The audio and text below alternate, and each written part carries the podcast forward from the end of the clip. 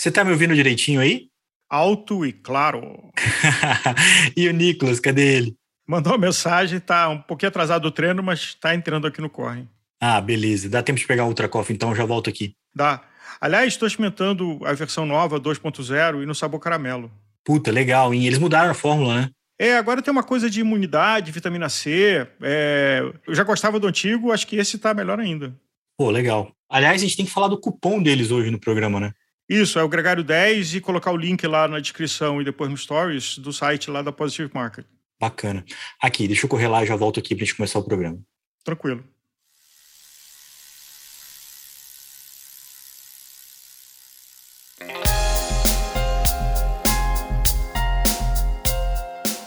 Muito bem-vindo ao Gregário Cycling, eu sou o Leandro Bitar e no episódio que fala sobre quadril, a gente não podia deixar de conversar sobre o bike fit, sobre o posicionamento no selim e a importância dele no movimento do quadril. Por isso, a gente convidou o Bruno Rosa, um especialista no assunto e também conectado com a experiência do podcast como um todo, já que ele ajudou na recuperação da Diana Senato, que também é personagem nesse episódio. Com vocês então, Bruno Rosa, na Gregário Cycling.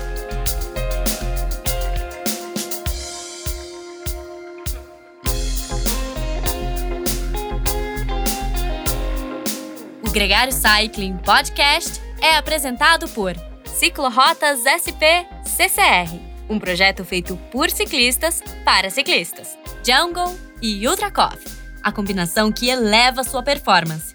Plant Power, perform your best.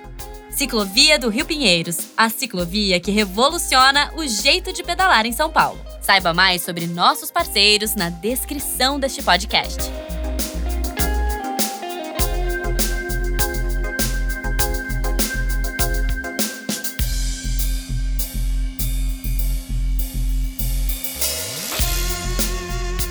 Bruno Rosa, muito bem-vindo ao Gregário Cycling. É um grande prazer ter sua companhia aqui no podcast. Obrigado pelo convite. É um prazer participar aqui novamente. É sempre bom poder tirar dúvidas sobre bike fit, que é um tema que sempre gera muita dúvida e, e é muita, muita informação, é novidade para muita gente. Bruno, nós temos uma pergunta que é para largar no pelotão gregário, apesar de você já ter rodado conosco lá durante o Tour de France do ano passado e tudo mais, mas para te introduzir, para a gente conhecer de uma maneira melhor, quem é o Bruno em 200 caracteres? É, o Bruno é um ciclista aficionado desde criança, que é, foi trabalhar depois de muito tempo trabalhando com desenho industrial e design, foi trabalhar com bicicleta, primeiro construindo e depois é, montando e ajustando as bicicletas para os corpos das pessoas. Então, me especializei em bike fit em 2015. E, e, hoje você tem uma loja, hoje você lidera um projeto de uma, é o Drop, né? Exato, o Drop é uma loja diferente da maioria das lojas aqui que tem no Brasil. Ela é uma loja que não é focada em vender bicicleta apesar de ser uma, uma bike shop, uma bicicletaria, ela é focada em tudo que gira ao redor ali, os acessórios, principalmente vestuário. Então, o foco aqui é desenvolver coisas no Brasil, criar uh, e produzir, que é um mega desafio aqui no Brasil. E uh, coisas para viagem, bikepacking, bolsas, e também junto com isso os serviços ao redor da bicicleta. Então, fit, oficina, é, a gente também tem uma área de convívio aqui, uma área para a comunidade usar e um café, que é uma parceria com o Coffee, o King of the Fork, que já é mais antigo que a gente. Sim, outro ícone, né? A parte do... do café e do pão de queijo interessa a equipe aqui. é, rola Aí... um test drive? Como que é? é o, Ué, a gente devia ter gravado esse presencialmente, né? Pô, aí ia ser mais fácil. A gente ia tomar um cafezinho aqui e comer pão de queijo à vontade, pô. Eu não sei se é impressão ou, ou, até como é que é o contexto, mas vocês têm uma, uma experiência que é comutativa aí com a fuga, né? Com, é um projeto que uhum. se complementa, né? O coffee com os cafés é, e os cookies, é, a sua experiência no drop e tal. Essa é uma, é uma relação que é complementar, né? Sim, acabou virando um ecossistema aqui, mas tudo começou no coffee. Eu não sou sócio no COF, mas foi onde eu conheci hoje os uh, atuais sócios do Fuga. Conheci eles lá, a gente começou a pedalar junto uh, e usava o café ali como ponto de encontro no final dos pedais. E aí que veio a ideia de montar o clube de ciclismo, porque a gente não via nada parecido aqui em São Paulo e, e no Brasil, né? Só tinha as assessorias, mas que para quem não quer fazer planilha não faz sentido estar numa assessoria. Então a gente começou o clube uh, em 2016 e deu super certo. Foi de 2016 a gente começou a testar, em 2017 realmente a gente pôs em prática. Cresceu muito, cresceu tanto que o drop é resultado desse crescimento do Fuga. A gente precisava de uma sede, de um espaço, é, mas que também fosse um espaço aberto a pessoas que não fossem só exclusivamente, exclusivamente do clube. Então por isso que não carrega o mesmo nome, tem um, apesar de o, o, clube usar muito a casa aqui e ser o espaço oficial, né, e, e a clubhouse do, do, do clube de ciclismo, é, ele é aberto para todos os ciclistas virem aqui utilizar e tomar um café e, e usufruir dos serviços, né? Então não carrega nem o mesmo nome de propósito, né? Então é um Genial. projeto complementar, porém corre com as próprias pernas ali. Genial isso, acho que acho que é uma, um, um conceito muito bacana de ser admirado e ser incentivado pela comunhão, pela, pela, pelo contexto que ele gera. Aliás, isso é o que se encaixa. É, você está aqui hoje com a gente como bike fitter, como um cara especialista. O nosso tema principal é quadril, mas a Diana, que é personagem desse podcast também, que conversa com a gente nesse episódio, ela fez parte do grupo Fuga, né, do, do, do, do clube, e também conviveu com um problema sério de quadril, onde você também fez parte do processo de recuperação dela, né? É, conta um pouco para a gente dessa, dessa experiência com ela, primeiro é, como ciclista e, e quando você começou a ouvir dela as reclamações de que aquilo estava é, incomodando o prazer dela de pedalar? Ela foi uma das cobaias ali do clube, então ela já pegou, ela pegou desde o começo mesmo, do zero ali, fase de protótipo. E, e então acompanho o caso dela há muito tempo. Ela tinha já uma lesão bem no começo, ela já estava começando a pedalar e ela já teve essa lesão no começo. E ela não, como todo mundo que tem uma lesão, uma dor, às vezes não dá certa importância, acha que não é nada e vai levando, né? Até o negócio virar algo muito grande e você precisar parar e tratar, né? Que não é o ideal, né?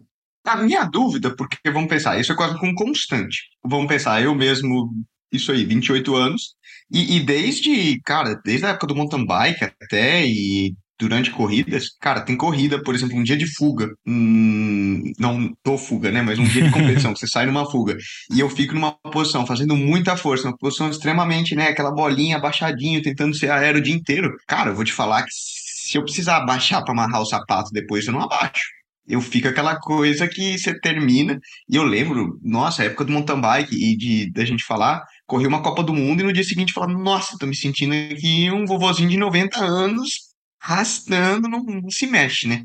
É, o esporte pode ocasionar uma, uma lesão, um desgaste precoce né, nessa região? Vamos pensar quadril, coluna? Pode, pelo fato de você às vezes forçar o limite do seu corpo por muito tempo e Pior ainda se você tiver uma posição errada. Então, se eu estou no selim errado, se eu estou com um selim muito alto, ou muito baixo, ou me escorregando para frente, ou com uma pressão no períneo, uma pressão de ponta, e eu insisto nisso, e eu começo a fazer mais força e mais volume, é, e quanto mais força eu faço, mais eu tendo a fazer a antiversão de quadril, que é jogar o quadril para frente, né, que é o movimento que você falou que quando você está fazendo muita força, é comum da gente fazer, e você quer ficar aéreo, você quer abaixar e e quanto mais experiência você tem na bike, mais você consegue fazer essa flexão também e mais você busca esse movimento, né? Porque esse movimento tem uma lógica ali na biomecânica que é aumentar a nossa potência de glúteo, aumentar uh, a eficiência da pedalada. Mas tudo isso tem um limite no nosso corpo, né? Todo mundo tem um limite na musculatura e um limite de flexibilidade do corpo. E isso muda ao longo da nossa vida para melhor e para pior. Quando você está numa posição muito ali agressiva, você está muito próximo desse seu limite ou ultrapassando esse seu limite. Não sei quem fez o ajuste da sua bike, mas de certa forma, quando você faz esse ajuste, você procura colocar a pessoa dentro desses limites, por mais agressivo que ela fique na posição, mas mesmo assim, você passar horas ali numa posição agressiva próximo do seu limite ou ultrapassando seu limite pode gerar uma lesão. Agora, o que seriam, vamos pensar assim, um, os erros mais comuns na hora de, de ajustar o fit com relação a, a dor na região quadril lombar? Maior erro, mais clássico, e aí é o ponto de maior estresse e sofrimento de todos os ciclistas, é o modelo do selim. Então, o modelo de selim errado para o quadril já é difícil de encaixar o resto do, do, da bike, o resto do bike fit. Se você não tem um selim que te dá um bom apoio biomecânico, ali, um bom suporte ósseo do quadril, da base do quadril, e a gente está falando é, dos isquios, né, que é a parte que a gente tem embaixo aqui do quadril, e o ramo púbico, que é a continuação do isquio ali para frente, ali da pubis, se a gente não tem um bom apoio dessas duas partes, e aí tem pessoas que vão apoiar mais isquio, tem pessoas que vão dividir essa carga no ramo público, isso vai variar da posição que a pessoa pedala e da posição que é, ela consegue aplicar ali na bike, de acordo com a flexibilidade dela. É, se você já não está no selim certo, que te dá esse suporte, você já não vai conseguir ter uma estabilidade de quadril. Quando você não tem estabilidade de quadril, aí tem várias coisas que podem acontecer. Cada corpo vai reagir de um jeito. Então, tem pessoas que vão ter rebolar mais enquanto pedalam, né? Elas vão jogar o quadril para os lados, que o isquio, né? O quadril não está apoiado. O que está apoiado é uma parte mais sensível, que é o períneo. E aí isso não dá uma base às vezes suficiente, porque o selim pode ser muito estreito. Pode até ser o selim certo, mas na posição errada. Então, se ele está escorregando para frente toda hora, você vai fazer aquele movimento para corrigir o quadril para trás de novo e aí, isso várias vezes por minuto também vai te gerar uma dor, um desconforto ou até uma lesão. Você também pode estar tá, né, com o selim muito alto, você também pode estar tá com o selim muito baixo. Tudo isso pode criar uma tensão de quadril é, e uma tensão de lombar. Se você está num selim muito estreito, né, voltando, tem pessoas que vão fazer esse movimento para os lados. Tem pessoas que vão fazer um movimento que é pior ainda, que é jogar, o, fazer o oposto da, da antiversão, né? Que é curvar o corpo para frente, é fazer o oposto, é uma retroversão, é jogar o quadril para frente, é encaixar o cox, assim, encaixar o Como sacro, fosse... né? Que é o fim da nossa coluna, jogar ele para frente do nosso corpo, né? E rotacionar totalmente o, o, oposto do que a gente busca na bicicleta. Como se fosse uma lordose, assim, é, tô falando aqui um termo jocoso, mas é empinar o bumbum? O contrário de empinar o bumbum. Empinar o bumbum é o que a gente busca ali como não forçar isso, mas deixar o quadril numa posição mais natural e a hora que o ciclista vai para frente, né, ele faz essa antiversão, ele joga o corpo para frente, o quadril tem que acompanhar essa rotação, o quadril roda para frente. O que muitas pessoas fazem é manter o quadril ou super sentado ou inverter ele, né, colocar ele numa posição é, com parte do sacro mais para cima. É o oposto do que a gente busca. Isso para a biomecânica da pedalada é péssimo, para o conforto do ciclista é péssimo e geralmente os ciclistas fazem isso para se defender, porque o corpo não gosta de sentir dor. Então, a pessoa vai buscando um mecanismo de defesa, e isso é inconsciente. E um dos mecanismos de defesa para o selim sem apoio ósseo é jogar o quadril para frente, você tentar buscar um apoio ali do isquio, é, do, desculpa, do, é, do cox, que também vai doer, mas dói menos que apoiar o períneo, né? Porque não, não vai te dar tanta dormência. Então você fica numa posição ali com a coluna toda retraída, toda jogada para trás, a bicicleta começa a ficar longa, né? Você já deve ter visto isso, ou já Sim. deve ter acontecido quando você senta numa bicicleta e fala, nossa, eu não consigo chegar no guidão, mas é por, muitas vezes é porque a pessoa está toda jogada para trás. Outra coisa que pode acontecer, ela pode rotacionar o quadril para o lado para buscar um apoio no selim também, quando o selim está errado. E isso também tem causas terríveis, né? Além dela ficar com a lombar rotacionada, porque o guidão está reto, né, e o quadril está torto para um dos lados. Né, e, e, é muito comum você ver isso, porque você vê as pessoas às vezes sentando de um lado e no meio do pedal você vê a pessoa dando uma aliviada, ficando em pé e sentando para o outro lado, assim, tentando apoiar porque machucou aquele lado, ela está buscando agora o apoio para o outro lado. Só que agora pensa na consequência que isso traz para os seus joelhos, né? Seus joelhos deviam estar tá trabalhando numa trajetória mais próxima de, de linear e vetorial, né, para baixo e, numa, numa reta aqui com, a sua, com o seu quadril e com o seu pé. E aí eles estão trabalhando os dois para um mesmo lado, né? Você rotacionou o quadril para a direita para a esquerda, os joelhos vão junto. Né? E isso tira totalmente a condição natural do seu joelho, né? Ele está trabalhando numa posição totalmente rotacionada, que não é o certo para ele. Então, além de você ter um problema, um possível problema ali de quadril e lombar, você pode levar o seu joelho junto. Ô Bruno, é, uma pergunta, é, uma curiosidade na real. Quando você tem a uma, um ciclista iniciante, um ciclista. Porque quando a gente está falando de um ciclista como Nicolas, ou um ciclista é, que se aproxima de um nível elite, ele tem uma, uma, uma estrutura corporal já mais é, bem estruturada, vamos dizer assim, de core, de glúteo e tudo mais. Quando você está falando de um ciclista mais iniciante, muitas vezes ele não tem esse repertório, né? Ele está ali, às vezes, fora de forma e é uma cena recorrente. É, o posicionamento do selim e o selim correto, ele já seria um meio caminho para que isso acontecesse, é, para essa posição ideal, ou ele inevitavelmente vai ter que trabalhar esses músculos complementares e o posicionamento dele na bike para que essa posição seja é, correta. O, que eu quero dizer é o seguinte: qualquer nível de condicionamento físico é, se adapta a um bom bike fit para uma pedalada é, estável do ponto de vista do quadril, ou é necessário esse complemento desde já? É, existem as duas coisas. Existe você pegar uma pessoa que tem uma flexibilidade já ótima e uma condição ali de estrutura de core já bem fortalecida, porque vem de outro esporte, ou pratica pilates, ou pratica yoga, é, e nunca subiu numa bicicleta, e está começando, e tudo é novidade ali, e ela não entende ainda como é que é a posição ideal de biomecânica, o que, que ela tem que buscar ali quando ela está sentada no selim, que tipo de relação que ela tem que ter é, com a frente da bicicleta, então o tanto que ela tem que rotacionar. Né? A, a, a ideia principal assim que as pessoas têm na cabeça é de que a bicicleta é confortável com a frente alta mas nem sempre isso é verdade. Né? Uh, tem muitas pessoas que nunca subiram numa bike e se a frente está alta, isso vai criar uma tensão enorme na parte superior do corpo, né? Uma tensão nas mãos, nos ombros, trapézio e trapézio, até coluna. Você começa a tirar a coluna de uma condição que seria natural da pessoa. Você começa a forçar uma curvatura que não é a da coluna da pessoa. E isso tudo cria dor, né? É, a partir do momento que você começa um trabalho ali no Bike Fit de explicar e de né, mostrar para a pessoa o que, que ela tem que buscar no selinho, o que, que ela tem que buscar de rotação de corpo para frente, é, dentro do, do, do que a gente avaliou na avaliação física dela, que é possível para o corpo dela, a gente consegue melhorar muito a posição dela, ela consegue segurar essa posição. Claro que existe uma evolução ali dela como ciclista, que ainda não, não ocorreu, então você não vai para um caso, você não vai para os extremos. Você faz um intermediário. Você, você é um pouco uma, a gente tenta ser um pouco mais conservador nesses casos, porque ela vai evoluir ainda, né? A postura dela, o jeito que ela pedala vai evoluir, a técnica vai evoluir. Às vezes ela tem a musculatura, mas não tem a técnica. Ela não tem a, a ela não tem a segurança de é, andar com a frente tão baixa, por exemplo. Por mais que isso favoreça ela, ela não, não aprendeu isso ainda. Então você precisa às vezes dar um tempo para a pessoa se adaptar. Uh, e por isso que a gente bate muito na tecla aqui do bike fit anual. Então, o bike fit não é uma coisa pontual, que você faz uma vez e, e some, e nunca mais precisa, e só quando compra uma bike nova. O bike fit ele tem que ser um processo, porque o seu corpo está em constante mudança e sua técnica também. Então, se você conseguir fazer todo ano, perfeito. Você vai estar tá sempre alinhado com a bike, você vai estar tá sempre alinhado com o, seu, com o que você está buscando ali em cima da bike, você vai conseguir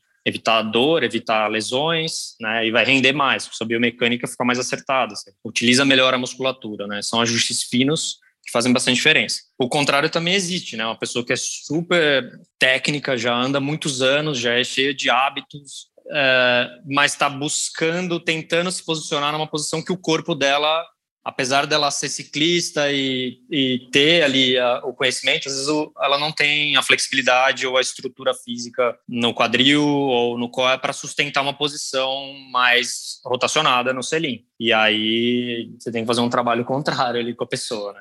É. Minha, minha pergunta era, era puxar para esse outro lado, né? Pegar essa pessoa que anda de bicicleta há 20, 25 anos, a vida inteira andou numa posição errada, né? Até pegar o exemplo, né? Aquele pessoa que olha o profissional lá e fala, não, tem que ser mesa 130, socada embaixo, sem nenhum espaçador, guidãozão lá na frente, selim para trás, e é assim que tem que andar, para ficar tem sempre esse, esse daí, né? E o cara, de certa forma, a vida inteira andou assim, sempre teve dor, quase que já virou uma coisa crônica, não percebe. O que a gente faz com esse indivíduo, né? Pra tentar mudar pouco a pouco. Não, até porque a, a, grande questão, né? Eu acho que o Bruno pode, pode falar. Você pegar esse cara e mudar ele inteiro, Talvez até seja ocasião de uma lesão, né? É, porque o corpo já está tanto tempo. Vai descobrir músculos que ele não usa, né? Se bobear, né? É, é...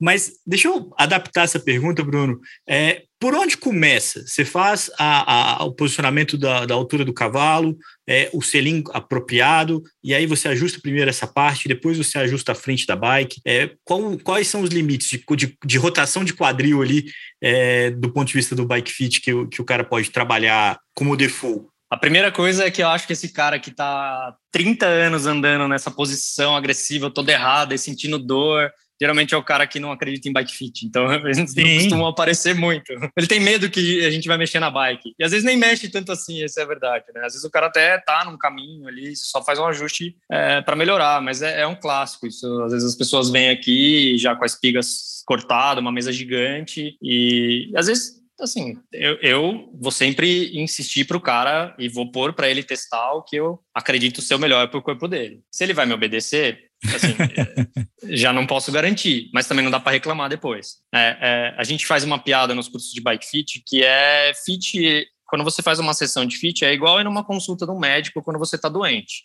O médico ele vai terminar a consulta com uma receita. E se naquela receita tiver três remédios e você tomar um e não melhorar, e você voltar lá no médico e falar, cara, não melhorei. Aí eles falam, pô, mas você tomou os três? Não, só tomei esse. Aí você fala, pô, mas eu te falei pra você tomar os três, você não melhorou? O bike fit é meio igual, você termina o fit com uma receita. Sua mesa é tanto, ela tem que estar em tal posição. Seu selinho é tanto, ele tem que estar em tal posição. Sua sapatilha é essa, seu taco tem que estar em tal posição.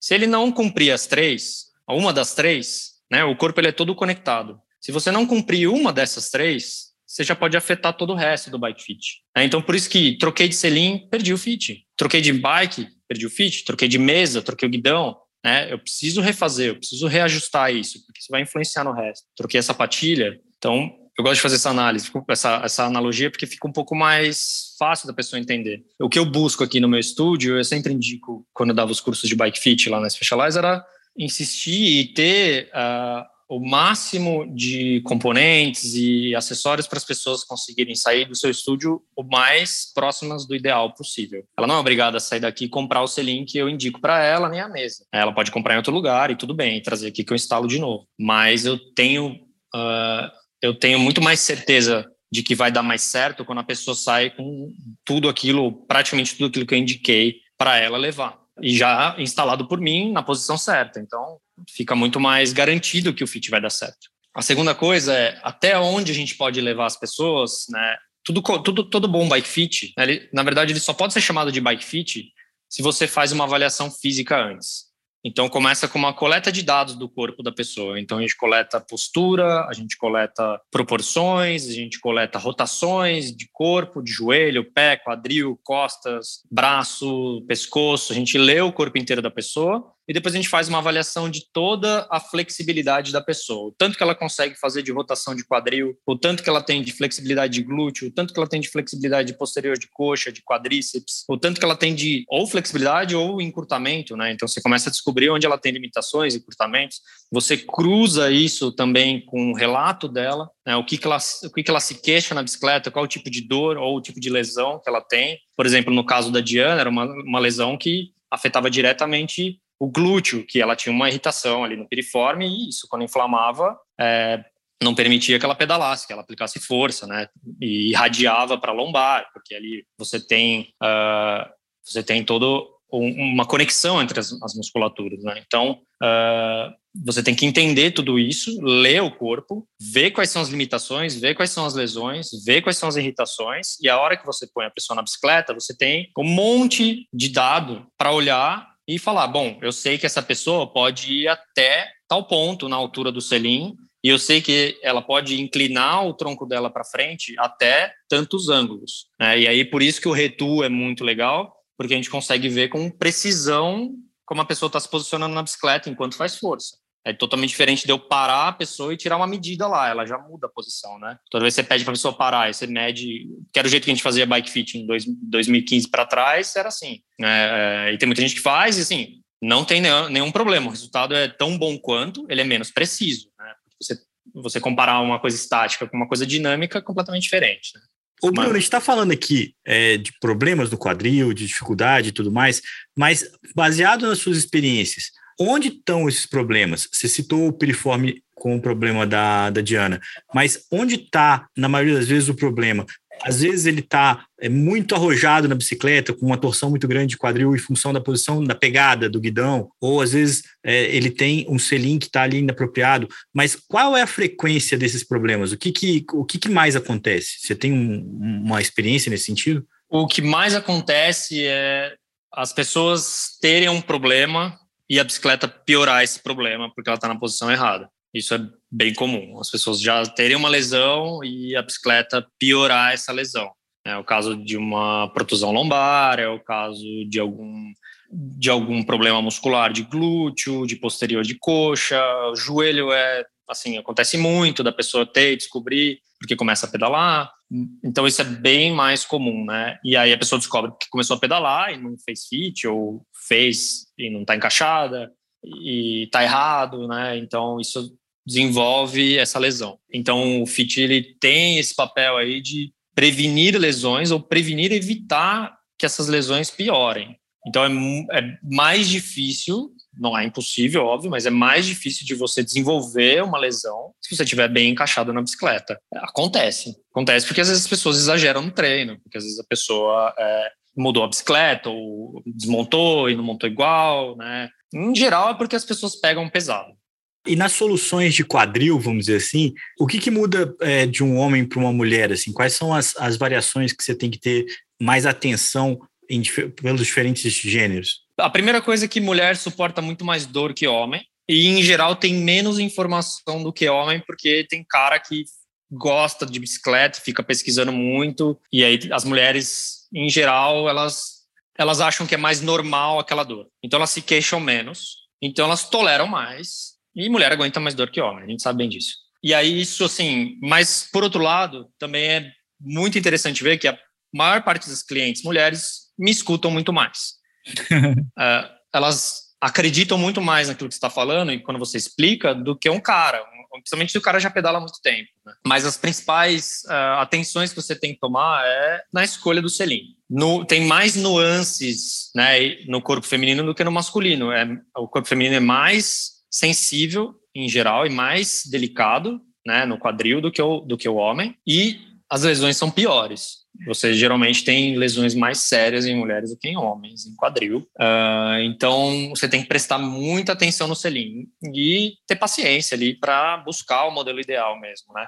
Tudo começa com a largura, né? Descobrir largura de isque, fazer essa medição. E aí depois tem que descobrir qual é o melhor modelo de selim, qual é a melhor silhueta, qual que se encaixa mais. Qual, né? Eu costumo falar que o melhor selim é aquele que você sente menos aquele que menos encosta, que menos atrapalha, que menos raspa, aquele que apoia só onde tem que apoiar, esse é a silhueta certa para o seu corpo. E cada corpo é um corpo, então não tem uma regra, não tem como eu falar, põe esse que vai dar certo. É, não é só a largura que varia, né? Os modelos são muitos modelos de selim, não, a bunda que escolhe. Os modelos novos com, com produção 3D, eles acrescentaram é, é, conforto nessa luta aí? Eles, eles têm uma eficácia nítida na, na prevenção de lesões, de, de problemas do quadril? Eles têm uh, algumas funções que ajudam, sim, mas uh, se você também não tiver no, no modelo certo, vai ter o mesmo problema, né? Se você não tiver o bom apoio ali, bom suporte do quadril, da parte óssea do quadril, você ainda vai ter todos os problemas que você tem nos outros. É, mas ele ajuda, sim, porque ele tira muita pressão dos pontos que estão apoiados. Né? A função desse, dessa estrutura impressa em 3D é realmente é, é conforto é melhorar o conforto uh, e evitar pontos de estresse, evitar que todo todo selim de espuma ele ele cansa, né? A hora que você está andando, depois de um tempo, aquela espuma ela achata inteira e ela para de cumprir um pouco da função dela, né? De absorção ali do, do, da vibração e do impacto, né? E você começa a sentir mais dor mesmo, por vários motivos, por estar muito tempo em cima da bike e por, pelo selim ceder mesmo, né? A espuma ficar toda cansada ali. Depois ela volta quando você sai, né, da bike. E o de 3D, né, o impresso 3D não tem esse problema. Ele sustenta muito melhor o nosso peso. Então ele cede menos, né? Ele, ele, se você olhar um selim de 3D, você vai ver que aquela colmeia, ela tem densidades diferentes, né? Como se fossem várias espumas, né? Ela tem a, a, primeira camada é mais macia, a do meio um pouco mais densa e a última mais rígida. Então isso faz com que sustente melhor o seu quadril numa posição, você consegue manter o quadril nessa posição estável por mais tempo, então é vantajoso sim. Bruno, nós ficamos bem centrados aqui, obviamente, na bicicleta de estrada. Mas quando a gente fala de outras modalidades, vamos pensar aí na mountain, a bike de gravel, que tem, tem se difundido o uso muito. Como que isso impacta, às vezes, né, a escolha da, da bicicleta, às vezes, no quadril e na coluna mesmo, né? Para mountain bike, a posição em geral, ela de perna, ela é bem parecida com a da estrada, mas a, assim, a altura de selim, tudo isso é muito próximo, né? O recuo do selim, relação central tem umas variáveis ali, mas em geral muito parecido.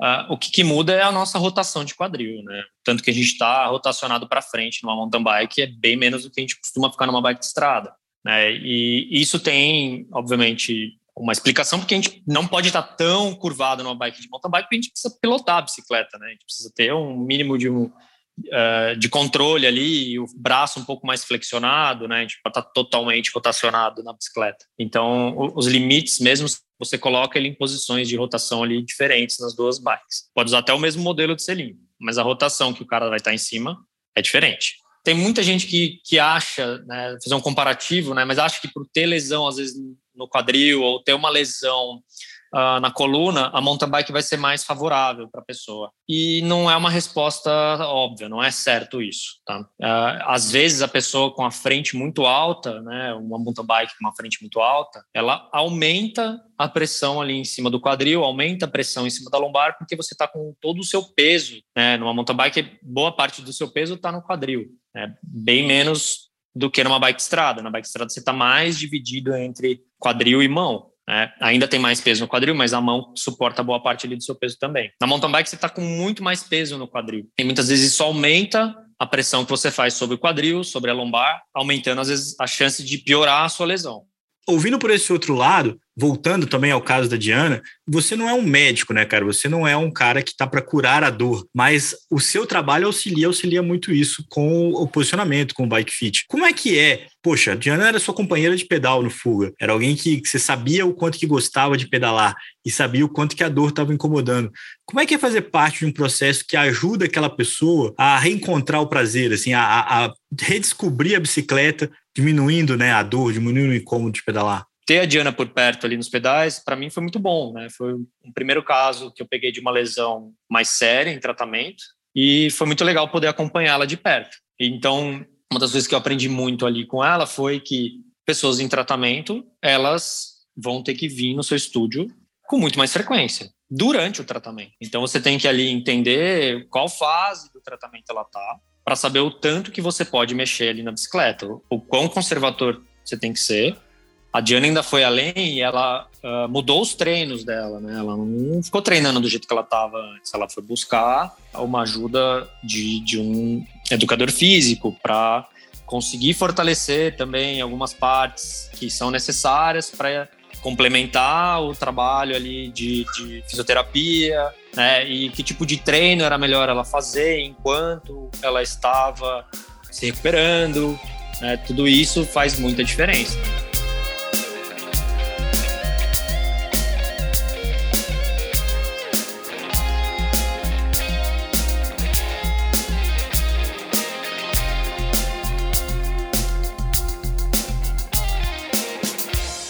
Conheça os produtos Gregário, itens de qualidade com a nossa identidade. A caramanhola preferida do pelotão com a nossa cara. Conheça a Fly Elite, edição especial Gregário. O link está na descrição desse podcast.